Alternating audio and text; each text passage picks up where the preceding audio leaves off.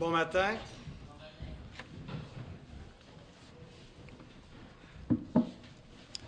Alors, nous sommes euh, dans le onzième chapitre de l'Épître aux Hébreux, qu'on appelle parfois le chapitre de la foi. Et pour nous euh, montrer ce qu'est la foi, l'auteur a traversé jusqu'à maintenant le livre de la Genèse. Hein. Il expose la Genèse euh, avec pour but donc d'illustrer des exemples d'hommes, de femmes qui ont eu la foi pour ces croyants d'origine hébraïque qui, qui puissent euh, eux aussi apprendre à persévérer dans la foi. Alors il est parti de la création. On a passé par euh, Abel, Enoch, Noé, Abraham, Sarah, Isaac, Jacob, Joseph. Et aujourd'hui, on arrive à Moïse. Alors, on sort de la Genèse pour rentrer dans le livre de l'Exode, dans le, survol. On a dit au commencement de, de, ce chapitre, en regardant la définition de la foi, que une des caractéristiques de la vraie foi, c'est qu'elle se situe dans une lignée. C'est quelque chose donc qui se transmet de génération en génération. C'est un des moyens que Dieu utilise, la fidélité euh, intergénérationnelle ou euh, multigénérationnelle d'une génération à l'autre. Euh, alors on voit que c'est véritablement le cas avec ce survol de ces personnages-là de plusieurs générations. Et euh, comme ça, quand on passe à Moïse, ben, il faut savoir qu'entre Joseph jusqu'à Moïse, il y a presque quatre siècles qui, s'écoulent. Euh, qu'est-ce qui arrive de la fin de la Genèse au début du livre de l'Exode? Hein? On tourne une page dans notre Bible, mais finalement, il y a quelques siècles d'histoire qui s'écoulent entre les deux. Joseph était en Égypte, on se souvient, si vous êtes familier avec l'histoire biblique. Euh, il est venu, euh, ben, il a été d'abord livré comme, esclave par ses frères. Euh, et bon, par la, providence de Dieu, éventuellement, il s'est élevé à le rang le plus haut en Égypte, en dessous du, pharaon.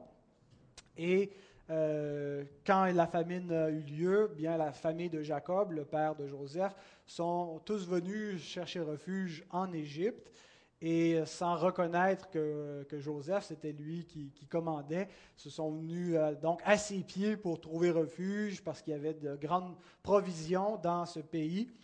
Et donc, c'est Joseph qui les a accueillis. Éventuellement, s'est fait reconnaître à sa famille. C'est comme ça que toute la famille d'Israël a euh, immigré euh, en Égypte et s'est établi là.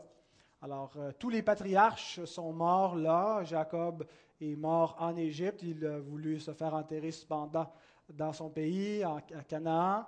Euh, et Joseph, éventuellement, est mort aussi en Égypte. Et il avait demandé que lorsque les, le peuple sortirait de l'Égypte, il a fait mention de la sortie d'Égypte. Dieu avait promis qu'il délivrerait ce peuple, qu'il le ferait remonter. Il n'était pas cassé encore de délivrance parce qu'on ne savait pas comment les choses allaient tourner, mais il avait demandé que ses, os soient, ossements soient amenés euh, avec le peuple qui sortirait de l'Égypte lorsque ça arriverait.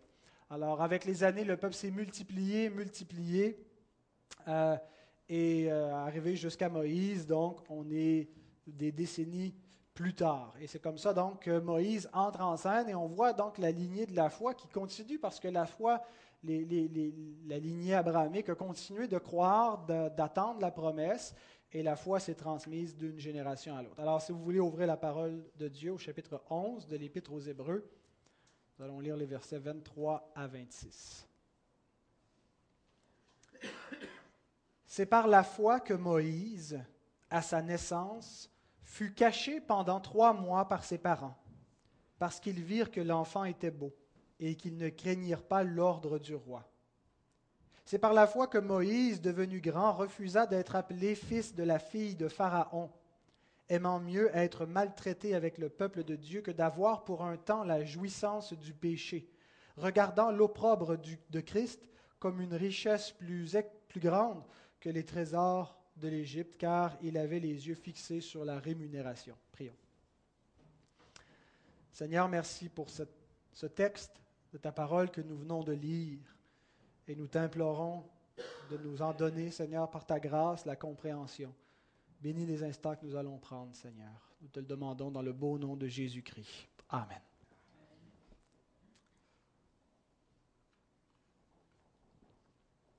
Alors Moïse est un, des, des, plus grands personnages euh, de l'histoire biblique. Il est important parce que, comme vous le savez, c'est lui qui va diriger le peuple hors d'Égypte. Moïse, c'est aussi euh, celui qui a donné les dix commandements. Bon, c'est Dieu qui a donné les dix commandements, mais ça s'est fait par la médiation de Moïse et il est associé à toute la loi. C'est lui qui va donner la loi à Israël donc, on peut dire quand Israël se constitue en État-nation euh, hors d'Égypte, euh, qui va, être euh, donc à l'intérieur d'un cadre légal, et c'est Moïse qui, qui donne ce, code de loi à Israël. Il est aussi l'auteur du Pentateuque, c'est un mot qui veut dire les cinq premiers livres de la Bible, Genèse, Exode, Lévitique, Nombre et Deutéronome. Je pourrais m'apporter mon cadeau la semaine prochaine. Euh, et souvent, on associe Moïse à, la loi, avec raison, il a donné la loi, mais euh, des fois, dans, l'enseignement chrétien, on l'associe avec la loi comme un autre système de justification, la justification par la loi, puis on oppose Moïse à la foi. Euh, il y a la lettre qui tue, ça c'est Moïse, et il y a l'esprit qui vivifie, ça c'est Jésus. Pourtant, ici, Moïse nous est donné comme exemple de foi, comme un exemple à suivre. L'Épître aux Hébreux prend Moïse et nous dit, voici ce qu'est un croyant, voici ce qu'est quelqu'un qui est justifié par la foi, voici un modèle à suivre pour vous qui êtes chrétiens, qui avez la foi. Moïse, avant vous, a cru, a eu la même foi. Euh, on ne peut pas donc euh, contourner Moïse quand on s'intéresse à l'histoire et euh, à l'histoire biblique, à l'histoire d'Israël, à l'identité d'Israël. Mais la raison principale pour laquelle l'Écriture lui accorde une telle importance, c'est parce que Moïse, il est une figure messianique, un type du Messie, si vous voulez, une, image qui préfigurait Jésus-Christ. Et lorsqu'on étudie l'Ancien Testament, c'est important de le faire à la lumière du Nouveau Testament. En fait, l'Ancien Testament est interprété par le Nouveau Testament et c'est vraiment les, Écritures néo-testamentaires, la révélation qui vient lorsque le Fils de Dieu s'incarne et qu'il accomplit les Écritures, que la pleine lumière, la pleine compréhension sur les Écritures de l'Ancien Testament est donnée. Il faut donc lire l'Ancien Testament de manière euh, rétrospective euh, en, considérant ce que Christ est venu faire. C'est Christ, sa personne et son œuvre qui éclairent le sens des Écritures de l'Ancien Testament. Alors, quand on, comprend ce principe, on, peut dire que c'est un principe d'herméneutique, un principe d'interprétation biblique, euh, ce qu'on comprend, c'est qu'il faut lire la Bible et l'Ancien Testament aussi de manière christocentrique. Ça veut dire quoi, ce grand mot? Voilà, hein, vous êtes bon. Centré sur Christ. Euh, c'est Christ qui est le centre de la révélation. Vous vous souvenez sur le chemin d'Emmaüs, après la mort de Jésus, euh, il y a des disciples qui, complètement découragés de ce qui vient d'arriver, persuadés qu'ils viennent perdre le Seigneur définitivement, que c'est la fin de l'histoire, s'en retournent de Jérusalem vers Emmaüs. Et il y a quelqu'un qui se met à faire route avec eux. Et ce quelqu'un, c'est Jésus.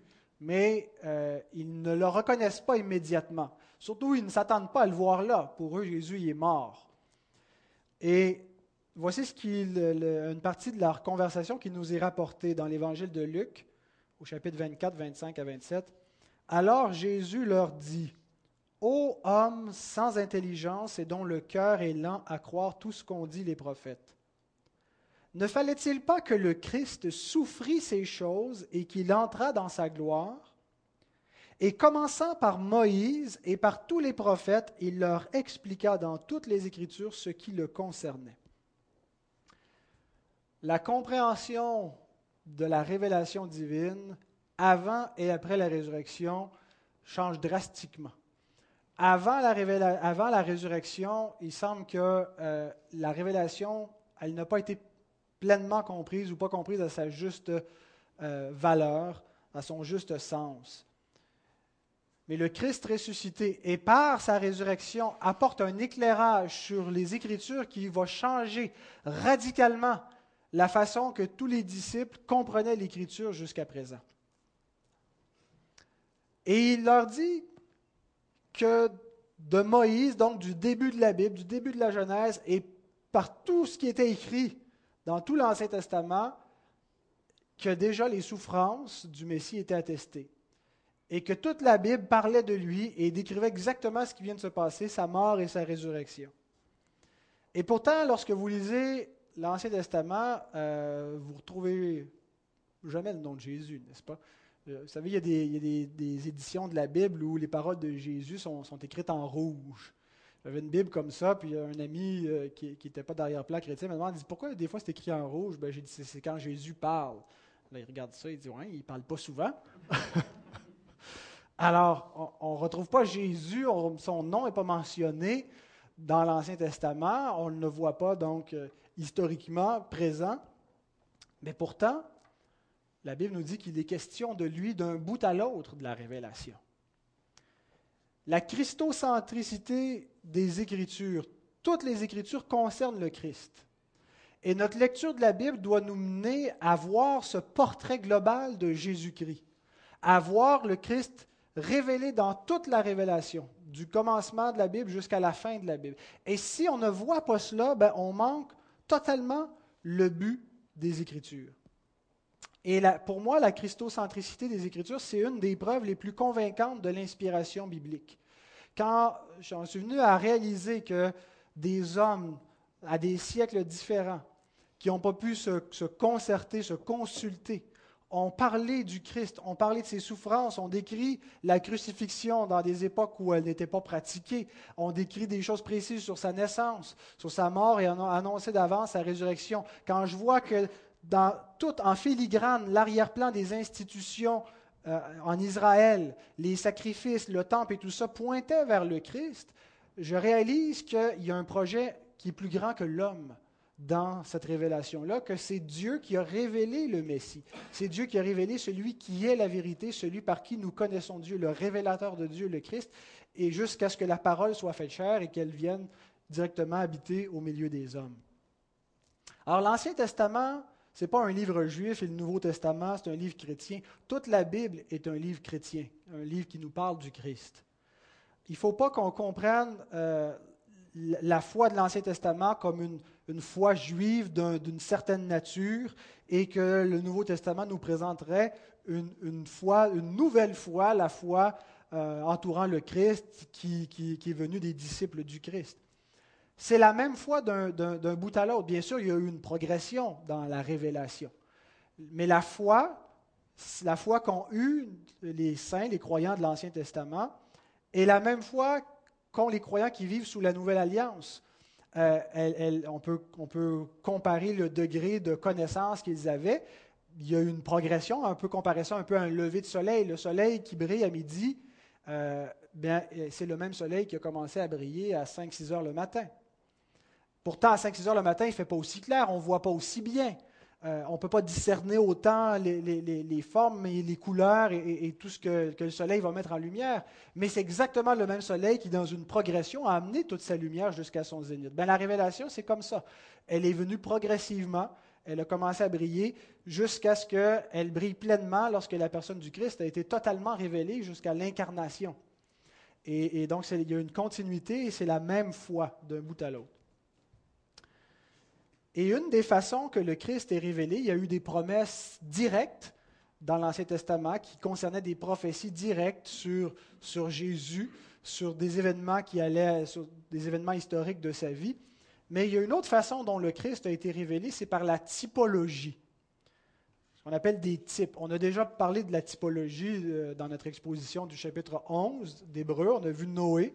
Noé qui est un type, on, on se souvient avec l'arche, euh, le déluge qui vient, qui, est un exemple du jugement final, un exemple du jugement final, euh, où euh, le, monde entier est sous la condamnation, puis seulement ceux qui sont dans l'arche, l'arche qui, représente le Christ et la, voie du salut que, que, Dieu offre, et à ceux qui ont reçu la parole, qui ont cru, qui sont entrés dans l'arche. Isaac est un type par excellence de, Christ, de ses souffrances. On a regardé que c'est la seule façon qu'on peut comprendre le, récit où Dieu lui demande à Abraham, euh, Isaac en sacrifice. Eh bien, c'était une préfiguration de l'Isaac céleste et de ses souffrances, et en particulier de sa résurrection. Que la résurrection, c'est l'événement qui résout tous les problèmes euh, et, par lequel devaient s'accomplir toutes les promesses de Dieu. Euh, ce que Dieu a promis à son Christ, euh, la vie éternelle et, l'héritage, alors qu'il doit mourir, eh bien, c'est la résurrection qui vient euh, donner un accomplissement à la promesse de Dieu. Et un autre type, bien sûr, c'est Joseph. Joseph qui est humilié, on voit son humiliation qui s'abaisse, on peut comparer cela à l'humiliation de Christ, qui est, condamné par ses, ses, propres frères. Il est venu chez les siens, les siens ne l'ont point reçu, mais pour ce qui s'ensuit, c'est son élévation euh, dans la gloire. Le Christ est élevé dans la gloire. Joseph a été élevé à la gloire de l'Égypte. Et par cette élévation-là, il est en mesure de secourir ses frères, sa famille. Le Christ qui est toujours vivant et qui peut sauver ceux qui s'approchent de lui, qui viennent, comme au pied de Joseph, euh, se, prosterner et demander son secours. Et euh, ce qui nous amène à Moïse, qui est un autre type un autre personnage qui préfigurait le Christ. D'abord, il y a des parallèles vraiment intéressants avec l'enfance de Moïse et de Jésus. dans les deux cas, on retrouve un décret de tuer tous les enfants mâles. Euh, les Juifs s'étaient tellement multipliés en Égypte, les Égyptiens craignaient qu'ils euh, deviennent en surnom, mais qu'ils prennent le dessus. Alors, ils se sont mis à les persécuter, à les asservir à un dur labeur l'esclavage et euh, ils sont allés jusqu'à le, pharaon, jusqu'à décréter que tous les enfants mâles devaient être mis à mort dès la naissance. C'est exactement ce qui est arrivé au temps de Jésus. Vous vous souvenez, euh, après que Jésus soit né, le roi Hérode a fait un décret euh, que tous les enfants dans la contrée de, de, Bethléem, où Jésus était né, les enfants de deux ans et moins, devaient être mis à mort. Et comment, où est-ce que les parents de Jésus ont trouvé refuge avec leur enfant? En Égypte.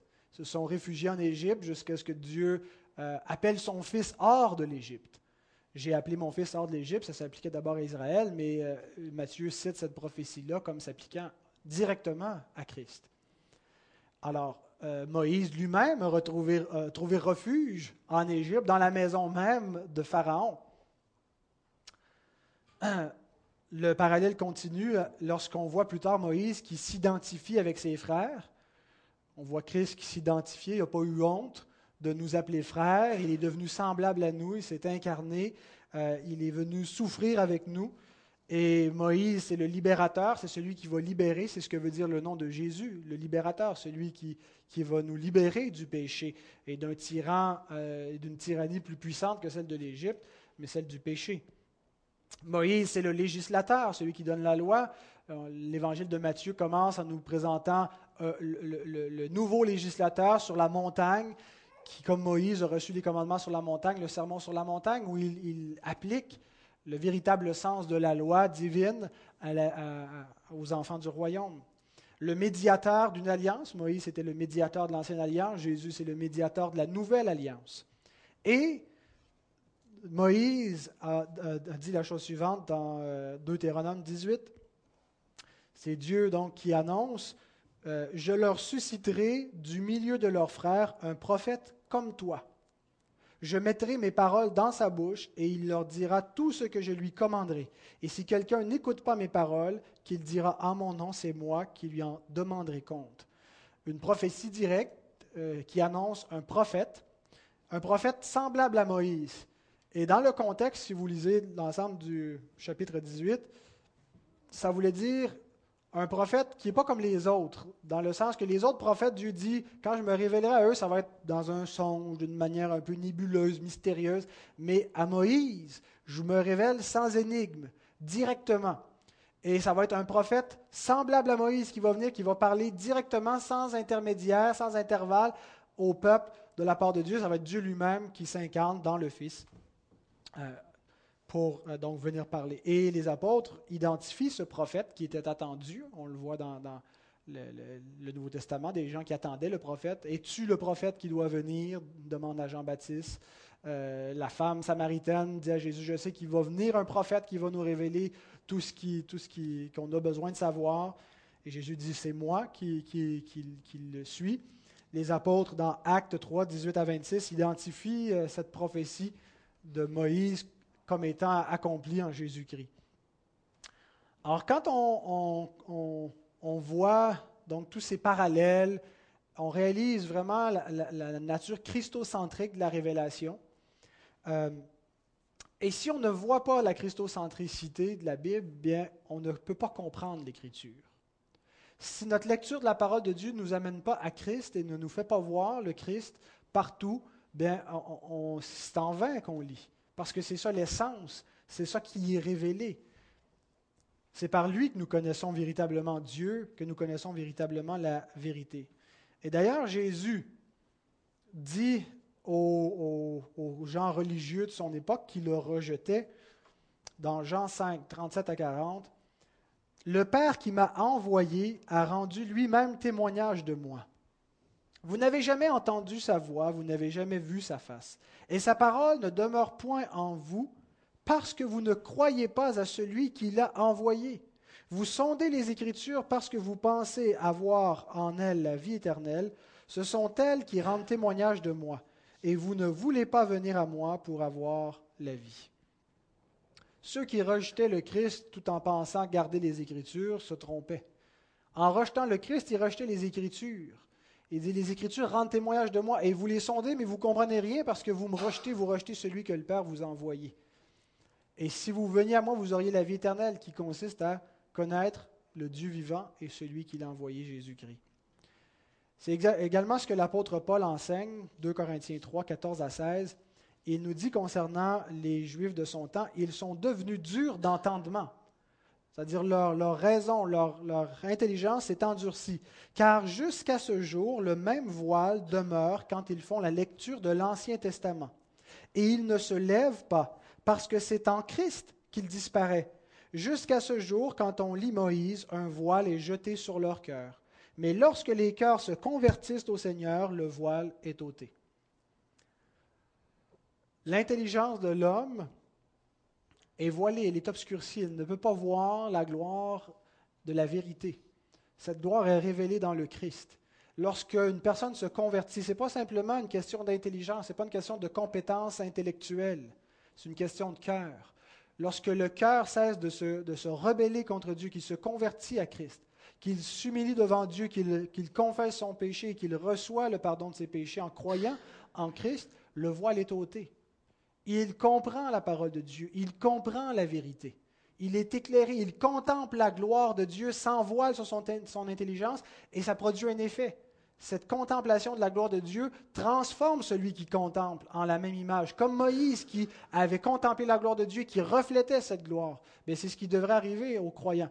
Lorsque nous contemplons le Christ dans sa parole, nous devenons semblables à lui. Christ est la clé des Écritures et il est au centre de toute l'Écriture. Et ce n'est pas seulement l'Écriture qui est christocentrique, c'est la foi elle-même. Ce qui est cru depuis le commencement, la foi à salut, c'est le Christ qui est cru. La première promesse commence dès après la chute où Dieu parle de Christ, annonce la postérité qui va écraser la tête du diable. Et ce Messie devient le centre de la foi. Moïse, comme ses pères, a cru en Jésus. Il a regardé l'opprobre de Christ comme une richesse plus grande que les trésors de l'Égypte. Hébreu 11, 26. Moïse a regardé l'opprobre de Christ. Il a vu les souffrances de Christ. Il les a regardées, il les a contemplées, puis il a considéré que le Christ malgré toute la souffrance, la honte, l'opprobre, l'insulte qui venait avec, c'était une richesse plus grande que tous les trésors de l'Égypte, que toutes les beautés, la sagesse, les merveilles qu'il pouvait trouver en Égypte, tout ce qui était délicat et délicieux. Il a préféré la gloire de Christ, même si elle venait avec une opprobre. Or, il a cru en Christ. Le reste de mon message va être divisé en deux points. Le texte nous montre l'enfance de Moïse et la vie adulte de Moïse. Alors, l'enfance de Moïse, ce qu'on voit, c'est la désobéissance de la foi. Non pas la désobéissance de Moïse, mais celle de ses parents. Hébreu 11, 23. C'est par la foi que Moïse, à sa naissance, fut caché pendant trois mois par ses parents parce qu'ils virent que l'enfant était beau et qu'ils ne craignirent pas l'ordre du roi. Alors, on a beaucoup parlé de l'obéissance de la foi, l'obéissance de Christ, euh, l'obéissance d'Abraham, l'obéissance à Dieu lorsqu'on croit.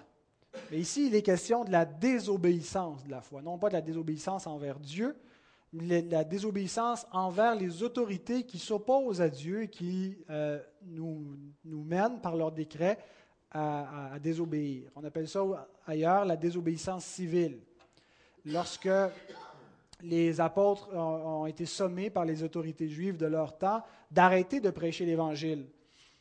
Quelqu'un aurait pu dire, ah, Dieu dit, soumettez-vous aux autorités.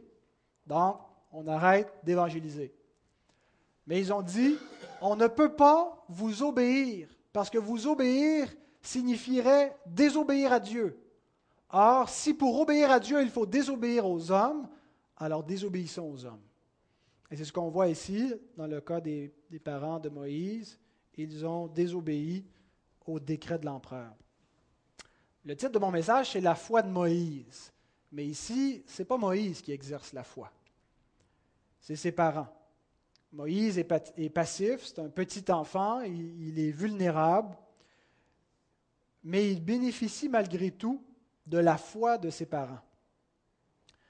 Et c'est encourageant parce que, vous savez, on aimerait, on aimerait sauver par-dessus tout nos enfants, mais on sait qu'on ne peut pas croire à leur place. On ne peut pas exercer la foi pour nos enfants. On sait que la foi, c'est absolument essentiel pour être sauvé. Mais ce qu'on voit, c'est que notre foi peut être une grande bénédiction pour nos enfants. Ils peuvent en bénéficier passivement, comme ce fut le cas de Moïse. la scène se passe dans un contexte de lourde persécution pour le peuple d'Israël. Comme on a dit, le peuple s'était tellement multiplié que euh, les Égyptiens pratiquaient, avaient une politique de persécution, ils mettaient à mort les enfants mâles. Le Pharaon avait dit ceci, son décret au chapitre 1, verset 16 de l'Exode, Quand vous accoucherez les femmes des Hébreux, il avait dit ça aux sages-femmes, et que vous les verrez sur les sièges. Si c'est un garçon, faites-le mourir. Si c'est une fille, laissez-la vivre. Et on sait que les sages-femmes n'ont pas obéi. Euh, ils ne se sont pas confirmés à cet, ordre-là. Elles ont désobéi, une désobéissance civile. Et le roi, qu'est-ce qu'il a fait? Il a fait exécuter son décret par les Égyptiens eux-mêmes. Verset 22. Alors Pharaon donna cet ordre à tout son peuple vous jetterez dans le fleuve tout garçon qui naîtra et vous laisserez vivre toutes les filles.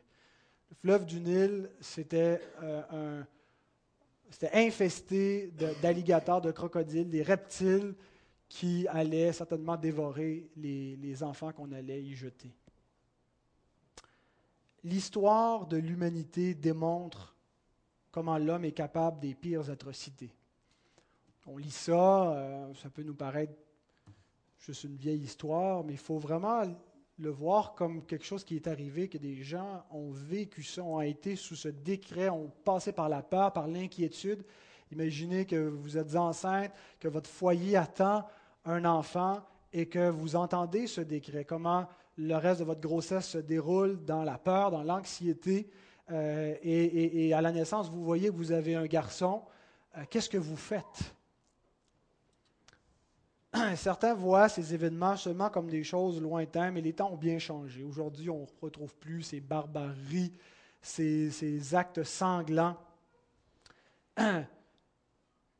il me semble que la Deuxième Guerre mondiale, ce n'est pas tellement loin, ça, derrière nous, qui a été un exemple euh, de l'infamie dont l'homme est capable, des monstruosités dont l'homme est capable de produire, de prendre des familles, de les diviser sans aucun scrupule, de tuer des parents devant les, enfants, euh, de mettre des gens dans des fours, dans des chambres à gaz, de prendre des gens, de les sortir dehors l'hiver, de leur jeter de l'eau froide dessus alors qu'ils sont nus, et de répéter ça à chaque heure pour voir comment le corps humain évolue dans ces pressions-là jusqu'à ce qu'il meure, et de traiter l'espèce humaine comme si ça n'avait aucune valeur, comme si c'était une marchandise qu'on peut faire ce qu'on veut. Ça ne fait pas 100 ans que ça s'est produit. Par une nation qu'on pourrait croire civilisée, par des gens qui n'originaient pas du paganisme, qui avaient, qui avaient toutes des, racines chrétiennes, qui avaient... Euh, c'est dans l'Occident que ça s'est produit. Il me semble que le, communisme soviétique, ce n'est pas tellement loin derrière nous. Staline, euh, euh, les, noms associés à, tous ces, les actes de cruauté, ça a été masqué beaucoup parce que vous savez que les soviétiques pratiquaient de la propagande, utilisaient des gens partout en Occident, des, journaux de gauche qui leur étaient favorables pour, pour essayer de démentir de l'information, ou plutôt pour masquer, pour, pour, pour faire croire que la, réalité n'était pas si pire, mais on a affamé des populations on a pratiqué des camps de concentration, on a, fait mourir des peuples entiers. Le communisme a fait beaucoup plus de morts que, le nazisme. Et, ce n'est pas quelque chose qui, est terminé. Il y a encore des pays communistes dans le monde. En Chine, euh, l'État est toujours euh, à la place de Dieu, euh, des politiques familiales où on ne tient absolument pas compte de votre opinion. vous pouvez vous faire imposer la, stérilisation forcée, il y, a des, femmes qui sont forcées d'avorter par l'autorité du gouvernement. On met à mort des enfants dans le ventre de leur mère. C'est quoi la différence entre ce qui était pratiqué à cette époque-là? Est-ce que c'est juste ailleurs dans le monde, ailleurs qu'en Occident, on regarde l'Iran, on regarde la Corée du Nord, on, se sent bien confortable parce qu'on se dit au Québec, ce n'est pas le cas dans l'Occident, dans le Québec, on voit également cette culture de la mort, cette culture diabolique, parce que c'est le, prince de ce monde qui agit dans toutes les cultures, contre Dieu, contre les décrets divins. Aujourd'hui, cette semaine, on a eu euh, au Québec la, commission parlementaire Mourir dans la dignité qui a déposé son rapport et qui recommande à l'Assemblée nationale d'ouvrir la porte à l'euthanasie. Il y a une confusion grandissante partout dans l'Occident entourant les questions de la famille. Qu'est-ce que la famille? Comment est-ce qu'on peut euh, redéfinir la famille? Et, les enfants sont les, grandes victimes de toutes ces expérimentations, euh, cette réingénierie sociale. La vie, une confusion entourant la vie. C'est quoi la valeur de la vie? Jusqu'à quel point on peut manipuler, modifier la vie? La moralité, il y a une perte de repère totale sur le bien et le mal, et une intolérance grandissante envers le judéo-christianisme. Une intolérance qui a des allures de plus en plus de néo-totalitarisme. J'écoutais cette semaine un podcast avec Al Muller qui interviewait euh, Don Carson, c'est un théologien, un gars qui vient de Montréal, mais qui œuvre aux États-Unis, qui a écrit un bouquin qui s'appelle The, The Intolerance of Tolerance, l'intolérance de la tolérance. Hein. Le, nouveau discours aujourd'hui, c'est qu'il faut être tolérant, mais c'est une fausse tolérance, une tolérance qui est extrêmement intolérante, en particulier vis-à-vis du judéo-christianisme et, des valeurs judéo-chrétiennes.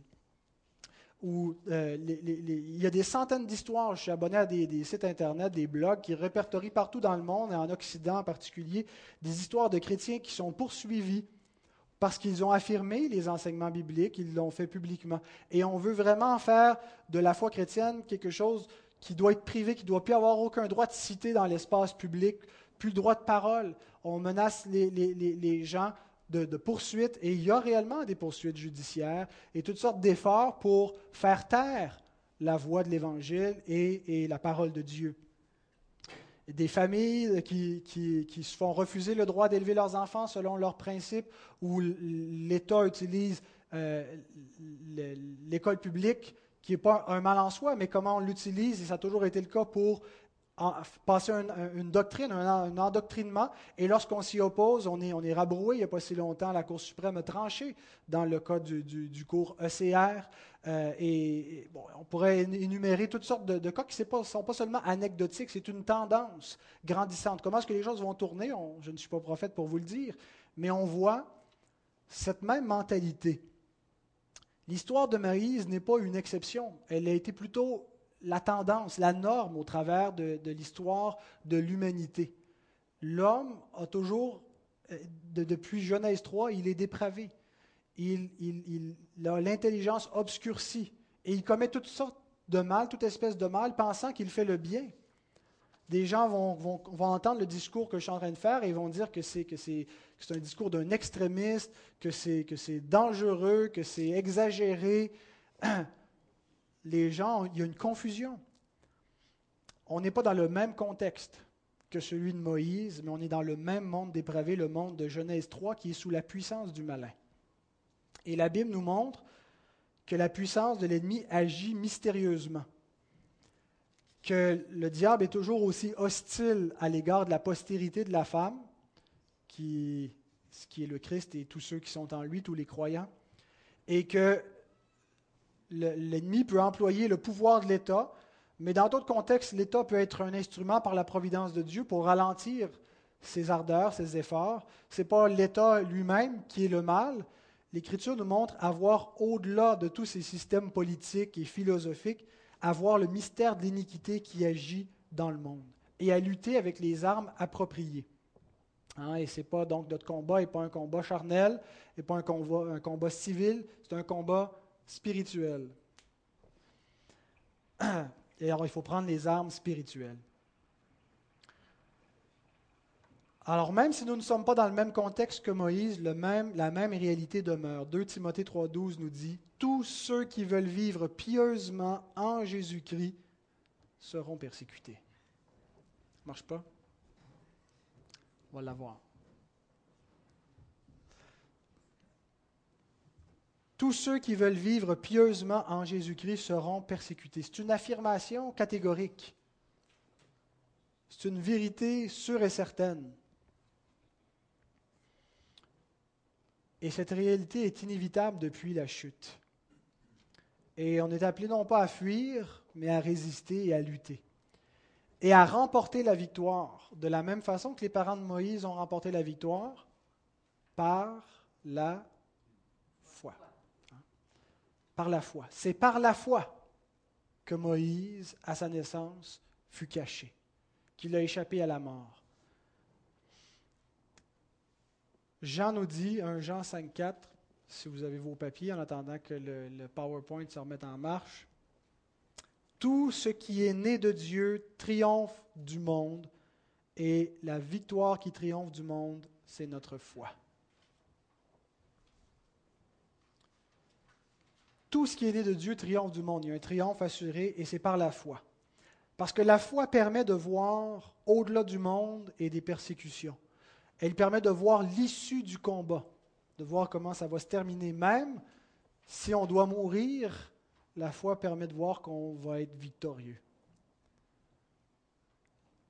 Nous n'avons pas la théologie du triomphe. On n'est pas triomphaliste. On ne croit pas qu'on va guérir de toute maladie, qu'on ne sera jamais exposé à aucune détresse, qu'on n'aura jamais de pauvreté. On a la théologie de la croix. La croix, c'est le triomphe sur le monde. À vue humaine, c'est un échec. À vue humaine, Christ a perdu. Mais par la foi, la croix nous montre qu'il a triomphé de la puissance du diable et des principautés. Par la croix, il les a livrés en spectacle. Il y a seulement la foi qui peut nous donner cette perspective. Elle nous donne du courage et la force pour continuer à faire face, pour ne pas se conformer au siècle présent. Il y a une pression continuelle sur vous tous, sur moi, pour nous conformer au siècle présent. Ne vous conformez pas au siècle présent, nous dit l'apôtre Paul, mais soyez transformés par le renouvellement de l'intelligence. Romains 12, 1. 12-2? Il me aussi.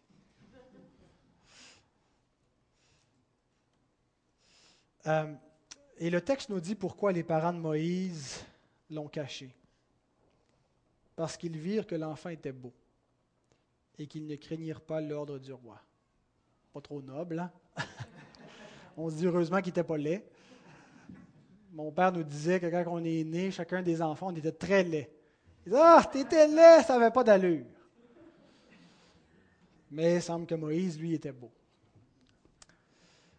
En fait, il n'est pas question de beauté physique ici. Je ne pense pas qu'il faut le prendre dans ce sens-là, parce que d'ailleurs, la Bible nous montre que euh, la beauté physique, ça, frappe l'œil. Mais ce n'est pas l'œil qui a été frappé, c'est la foi des parents. Et il est plutôt question d'une beauté quant à son appel, quant à, au sens de la venue de Moïse. Euh, Flavius Joseph, c'est un historien juif, ce n'était pas un chrétien, qui a écrit euh, dans le premier siècle, nous rapporte que les parents de Moïse euh, avaient reçu une révélation spéciale que Dieu leur aurait parlé, qui aurait parlé au père de Moïse dans un songe concernant la destinée de Moïse. Ce n'est pas la Bible, mais je veux vous le citer quand même pour votre connaissance personnelle. Il dit, c'est dans les Antiquités des Juifs, le livre 2, euh, chapitre 9 et la portion 4, paragraphe 4. Et maintenant, sachez que je veille à vos intérêts et à, tous, et en particulier à ta renommée. Cet enfant dont la venue a inspiré tant de crainte aux Égyptiens qu'ils ont décrété de faire mourir tous ceux qui naîtraient des Israélites, cet enfant, ce sera le tien. Il échappera aux gens qui le guettent pour le perdre.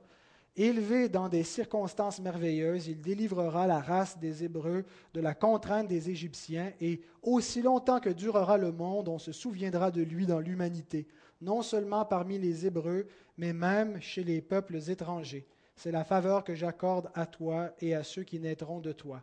Il aura aussi un frère digne d'occuper mon sacerdoce, lui et ses descendants à perpétuité. je répète, ce n'est pas inspiré du tout, mais c'est la tradition juive qui euh, avait cette interprétation-là et euh, Flavieux Joseph nous la rapporte. Mais donc, ça va dans le même sens que le destin en question, c'est ce qui faisait qu'aux yeux de ses parents, Moïse était beau. Ils virent que l'enfant était beau. Euh, et ils, n'ont pas craint le décret du roi, ils ont plutôt fait confiance à Dieu. Et ils ont caché l'enfant Moïse. Mais lorsqu'il est devenu impossible de le cacher, euh, L'histoire nous rapporte qu'ils l'ont mis dans un, panier, ils l'ont laissé glisser sur le fleuve, espérant certainement que Dieu agirait d'une manière miraculeuse par sa providence. Et il a été vu par la, fille de Pharaon qui était descendue se baigner au fleuve. Et euh, elle a eu pitié de cet enfant des Hébreux. Et la, la sœur de Moïse, Myriam, a accouru vers la fille de Pharaon et lui a dit si tu veux l'élever, je peux aller te chercher une nourrice parmi les Hébreux qui va, qui va l'allaiter et qui va en prendre soin pour toi. Et la fille de Pharaon a accepté, donc Myriam est allée chercher la maman de Moïse. Et c'est comme ça que Moïse a échappé à la mort. On voit ici la puissance de la foi. Moïse va grandir parmi les Égyptiens, à la cour du roi. Là même d'où le décret origine, d'où le décret est sorti pour faire mourir cet enfant, Moïse va être à la cour. Vous savez, il y en a parmi nous les, qui élevons nos enfants dans le monde. Hein. on, craint que nos enfants soient contaminés par le monde, par l'influence du monde, par les mensonges du monde, par les séductions. Et on ne veut pas laisser nos enfants entre les mains de n'importe qui on, veut avoir droit de regard sur ce à quoi nos enfants sont exposés et on veut s'assurer avec eux et, discerner avec eux et leur donner une instruction. Est-ce que vous auriez laissé vos enfants entre les mains des Égyptiens, élevés à la cour de Pharaon? La meilleure façon, la seule façon de préserver nos enfants de l'influence du monde, c'est en vivant par la foi. Moïse a grandi au milieu des Égyptiens. Il a été exposé à toute la sagesse et au savoir de l'Égypte. Il a grandi dans la volupté, dans le confort, dans les délices. Mais vous savez quoi? La foi de ses parents a eu plus d'impact que tout ça, que l'influence du monde. Il a été exposé aussi à la foi des Hébreux. Il a su qu'il était d'origine euh, juive. Il avait sûrement la circoncision euh, en, son corps. C'est plus tard qu'il va, va, arrêter de pratiquer la circoncision, mais il avait certainement une marque. Il a été élevé par ses parents. Il a entendu les promesses de Dieu et plus tard, lorsqu'il va sortir, il s'est identifié avec ses frères. Est-ce que Moïse a été converti la plus longue partie de sa vie? C'est possible. Mais ce qu'on sait, c'est que la semence a été là et qu'il a vu des parents vivre cohéremment selon leur foi. Certainement prendre des décisions qui ont été difficiles,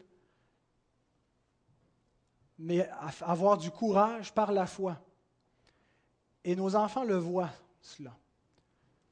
Nous pouvons faire des professions de foi, nous pouvons amener nos enfants à l'Église. Si notre témoignage contredit ce qu'on dit, nos paroles sont dénuées de puissance. Si nous voulons que, le monde n'ait pas une emprise sur nos enfants, ce n'est pas en les retirant du monde premièrement. Parce que le monde est en eux, comme il est en nous, comme il est en tout le monde. Le monde, c'est le péché. Et ils sont nés pécheurs. Alors, de les, isoler du reste du monde n'est pas la solution ultime. Ça ne veut pas dire qu'il faut laisser nos enfants être exposés sans discernement à tout ce qu'il y a dans le monde. Mais ce qu'on doit chercher par-dessus tout, c'est à leur donner l'exemple de foi, à vivre par la foi cohéremment devant eux. Si on est véritablement des croyants, ça, ça va avoir de l'impact devant nos enfants. Ce n'est pas une garantie qu'ils vont se convertir nécessairement, mais c'est certainement un moyen que Dieu utilise pour transmettre de génération en génération la foi. Et c'est comme ça que Moïse, devenu adulte, est aussi devenu croyant. Et le reste du, passage va comme suit, versets 24 à 26. C'est par la foi que Moïse, devenu grand, refusa d'être appelé fils de la fille de Pharaon aimant mieux être maltraité avec le peuple de Dieu que d'avoir pour un temps la jouissance du péché, regardant l'opprobre de Christ comme une richesse plus grande que les trésors de l'Égypte, car il avait les yeux fixés sur la rémunération. Comment sait-on que Moïse a refusé d'être appelé fils de la fille de Pharaon? C'était un titre officiel. Il, était à la cour du roi. C'était peut-être, encore une fois, selon la tradition, euh, l'éventuel successeur de Pharaon l'éventuel roi d'Égypte. Mais il a refusé ce titre. Comment sait-on qu'il l'a refusé? Parce qu'il s'est identifié avec le peuple de Dieu dans un contexte où s'identifier avec les esclaves de Pharaon signifiait s'opposer au roi, s'opposer à la politique du roi vis-à-vis -vis de ce peuple. Chercher le bien de ce peuple, chercher la délivrance de ce peuple, c'était un affront à Pharaon. Et c'est ainsi qu'on reconnaît un véritable serviteur de Dieu. Quelqu'un qui est prêt à souffrir avec et pour le peuple de Dieu. On retrouve beaucoup de gens qui sont prêts à souffrir pour Dieu, mais très peu qui sont prêts à souffrir pour son peuple. L'Église, c'est une gang d'hypocrites. Moi, je suis allé un bout de temps à l'Église, là, là je suis plus capable. Il y a trop d'hypocrites dans l'Église. Trop de gens immatures, tout le monde est égoïste, cherche son avantage, sa petite affaire. Des orgueilleux, des querelleurs. À chaque fois que tu as une réunion, ça chicane. Tout le monde se pense meilleur, les églises sont en compétition, moi je veux rien savoir de l'Église. Oui, c'est ça l'Église. Et c'est pour elle que Christ a donné sa vie. Christ a souffert pour cette Église-là. Imparfaite, il n'est pas venu mourir pour des justes, il est venu mourir pour des impies. Il n'est pas venu mourir pour un peuple saint, il est venu mourir pour un peuple pécheur qui en a fait un peuple saint, sanctifié par son sang, par son esprit. Une Église qui est encore imparfaite, qui est sanctifiée progressivement, lentement par le Christ et qui ne sera jamais parfaite pendant ce régime d'incarnation. Ça va attendre à la glorification. Et Christ a souffert pour elle. Et il nous invite à souffrir pour elle, nous aussi. Un homme prêt à souffrir pour Dieu, c'est assez facile à trouver. Un homme prêt à souffrir pour l'Église, est-ce qu'on en trouve un sur mille? Peut-être. Dieu seul le sait. Mais je pense qu'on ne peut pas réellement souffrir pour Dieu si on refuse de souffrir pour le peuple de Dieu, de souffrir avec le peuple de Dieu.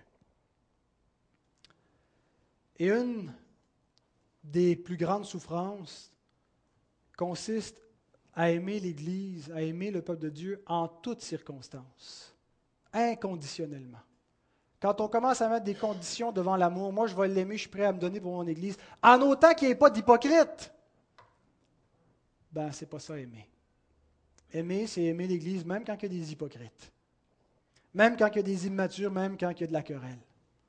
Souvenez quand Moïse s'est présenté auprès de son peuple et qui s'est annoncé comme le libérateur, Étienne nous dit dans son discours, acte 7, il en vit un, un Égyptien qu'on outrageait, euh, euh, vit un de ses frères qu'on outrageait, et prenant sa défense, il vengea celui qui était maltraité et frappa l'Égyptien. Et c'est intéressant ce qu'il ajoute. Il pensait que ses frères comprendraient que Dieu leur accordait la délivrance par sa main, mais ils ne comprirent pas. Ils ont résisté à Moïse, ils l'ont rejeté. Moïse venait de faire un pas vraiment gros de s'identifier avec eux, vient de mettre sa vie en danger.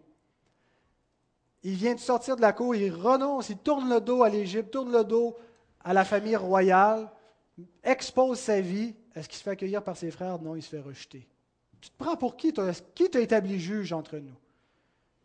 Et là, il ne peut plus trouver refuge parmi eux. Hein, ils ne sont pas de son côté. Il s'est enfui pendant 40 ans. L'Écriture nous dit qu'il avait 40 ans quand c'est arrivé. Mais même s'ils se sont opposés à Moïse, il est revenu pour eux, éventuellement. Les disciples ont tous abandonné Jésus. Malgré leurs prétentions, on va mourir avec toi, Seigneur. On t'aime jusqu'à la mort. Ils l'ont tous abandonné, ils l'ont renié. Mais Jésus a quand même donné sa vie pour cette bande de lâches. Pour nous tous. Et l'Écriture nous dit ceci nous avons connu l'amour en ce qu'il a donné sa vie pour nous. Nous aussi, nous devons donner notre vie pour les frères. Aimer l'Église de Dieu inconditionnellement, comme Christ l'a aimé. Donner notre vie pour elle. La souffrance de Moïse a été grande. Il s'est identifié avec ce peuple d'esclaves. Il a détourné, détourné le dos à l'Égypte et au trône. Il aurait pu être consolé en étant accueilli par ses frères, c'est pas grave, c'est mon peuple, puis même si on va avoir la vie plus difficile, on va être unis, on va être ensemble. Il a été rejeté, il a été obligé de s'enfuir, il était dans la pauvreté, il est parti avec rien. Dans la solitude, Dieu l'a rebâti, il l'a préparé, il l'a ramené. Il y a toujours un prix à la foi. Il y a toujours un prix à payer pour la foi. Moïse a cru. C'est par la foi. Le texte nous dit c'est par la foi que Moïse a fait ça. Quand Moïse regardait le peuple d'Israël, il n'a pas vu simplement un peuple abruti par la servitude.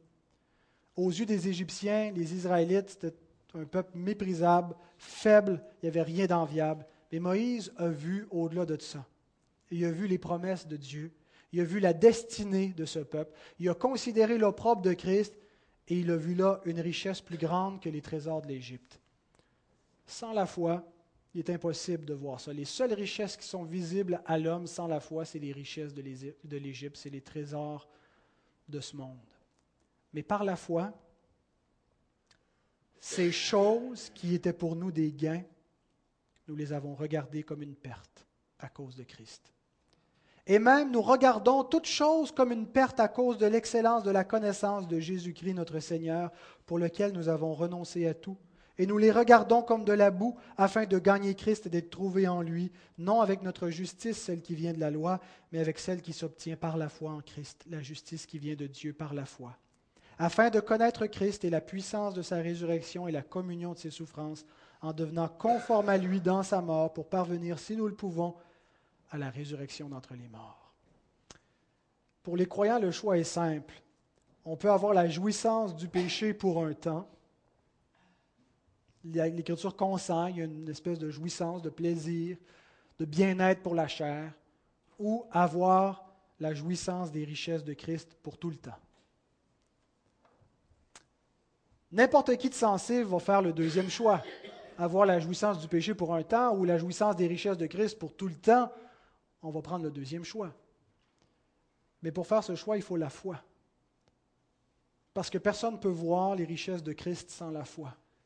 C'est quelque chose qui est invisible à l'œil. Il faut croire la parole de Dieu.